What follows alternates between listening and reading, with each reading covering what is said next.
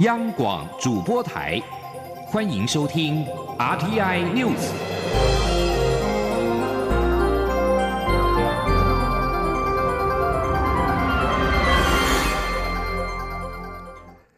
各位好，欢迎收听这节央广主播台提供给您的 RTI News，我是陈子华。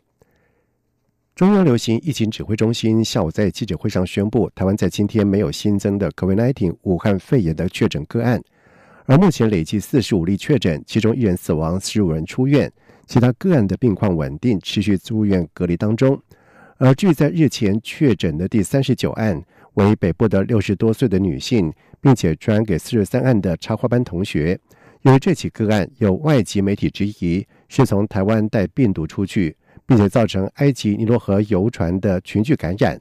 中央流行疫情指挥中心透过台大团队。并且进行了病毒基因体的定序，在今天说明判定个案是在埃及受到感染，并于回台之后发病，确定是境外感染。记者陈立信宏的报道。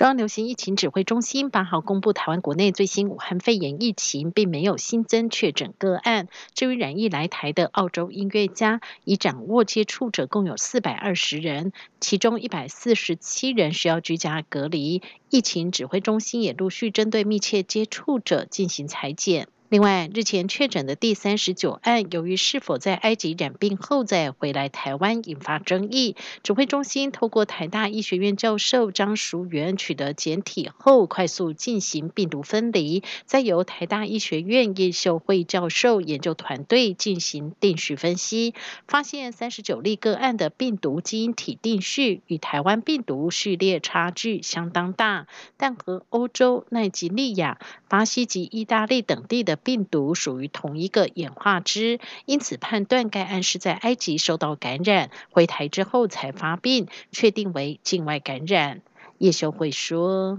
现在台湾的病毒哦基因体呢序列分析告诉我们，台湾最主要有四个来源哦，有四个分支。那但是这个这个病患的病毒 DNA 序列哦，完全跟这个是不一样，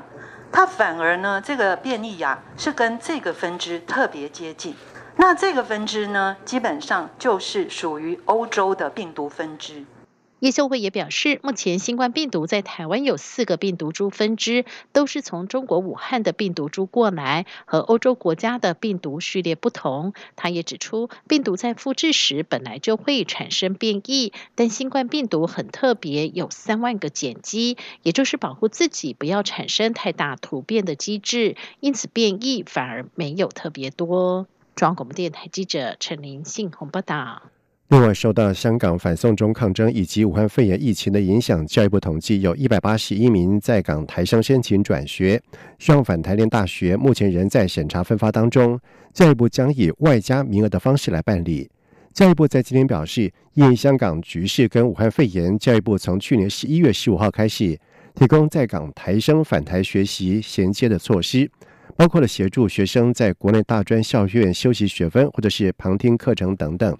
教育部表示，如果在港台生希望转学回台，也就是就读同一教育阶段，或返国升学，也就是升读下一教育阶段，需填写报名表件以及志愿校系，由教育部核转申请学校进入入学审查，等录取结果确定之后，再由教育部审定分发。而根据教育部截至到今年二月二十一号的统计。专案转学共受理了一百八十一件。教育部表示，目前各志愿学校已经在陆续的审理，整体审查分发的作业还在进行当中。教育部将会依照各校录取学生的志愿序，以外加名额的方式核定分发，并且请学校确保师资质量符合总量的规范，以保障学生的受教品质。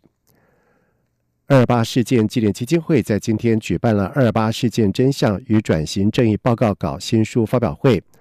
促转会代理主委杨翠表示：“二二八事件的受难家属就是受难者，二二八事件对台湾社会的影响到现在都还没有完全清理好，所以要诚恳面对过去，才能够大步走向未来。这也是这份报告稿最重要的意义。”记者郑林的报道。二二八事件纪念基金会八号在二二八国家纪念馆举办“二二八事件真相与转型正义报告稿”新书发表会，邀请促转会代理主委杨翠致辞，并由专书作者国史馆馆长陈怡生、政治大学文学院院长薛化元等进行综合座谈。杨翠表示，报告稿以专书方式呈现，比专章更能深入探讨二二八事件与白色恐怖不同之处，也凸显二二八事件在台湾历史发展过程中的影响。对二二八事件受难者来说，能安慰他们伤痛的灵魂；对等待政府公布真相的受难者家属来说，也有比较好的交代。杨翠也提及，有些人会问：二二八事件发生至今超过七十年，当事人都不在了，为何还要讨论？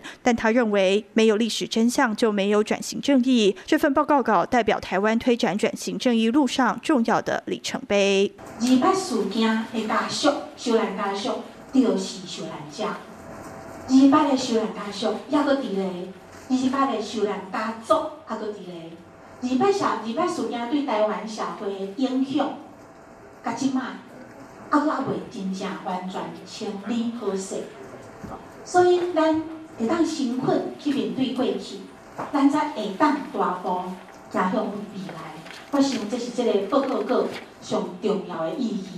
薛化元指出，这本书的完成不代表二二八事件转型正义完成，因为会有新的资料陆续公开。目前二二八事件整体架构应该没有问题，但还有很多细节，例如受难者家属不了解自己的父亲为何去世。未来若有更多资料出来，就能处理更多细节。陈医生则表示，转型正义有很多层面，真相与转型正义的连结不仅只有历史真相，例如司法正义还力有未逮。虽然促转会成立之后有法律依据让受难者除罪化，但财产返还、赔偿等问题还未彻底完成。陈医生也呼吁，国民党应该认养当初国民党三中全会对二二八事件检讨认错的资料，认养转型正义的必要与不足，才能将转型正义往前推进。二二八事件真相与转型正义报告稿主要探讨五大面向，包括事件原因、国际观点与应对路线、军事情治系统及地方政府的角色、事件的冲击与影响、国家暴力的延续及二二八事件的纪念与平反。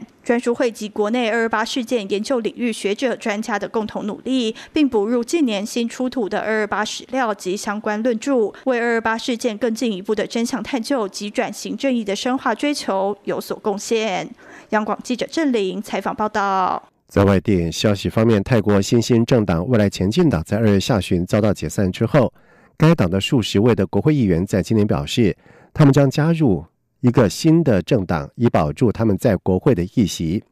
泰国宪法法院是在二月二十一号解散未来前进党，同时禁止包括了党魁汤纳通在内的一共十六位的党内主要的干部，在十年之内不得成立新的政党，也不能够参与其他政党，并且取得公权。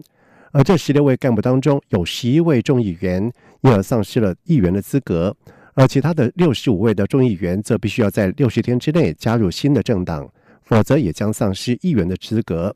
而未来前进党的国会议员皮塔表示，未来前进党的议员当中有五十五人将在下个礼拜集体正式加入谢尔的前进党。前进党是一个知名度不高的政党，目前在国会并没有议席。根据三名消息人士在今天告诉法新社，沙地阿拉伯当局在七号逮捕了三位的亲王，理由是这三人涉嫌发动政变。法新社报道指出。此举铲除了可能针对王储穆罕默德·萨尔曼亲王的最后反抗的势力，显示沙国这位实职统治者正在逐渐的巩固权力。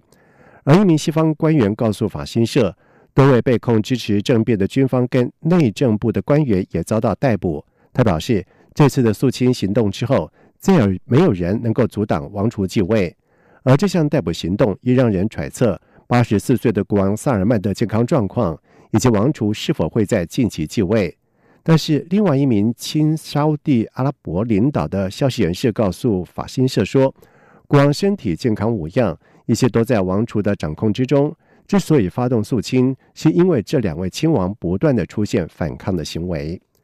以上这节整点新闻由陈子华编辑播报。无限。向全世界传开，永恒的关怀，来自他。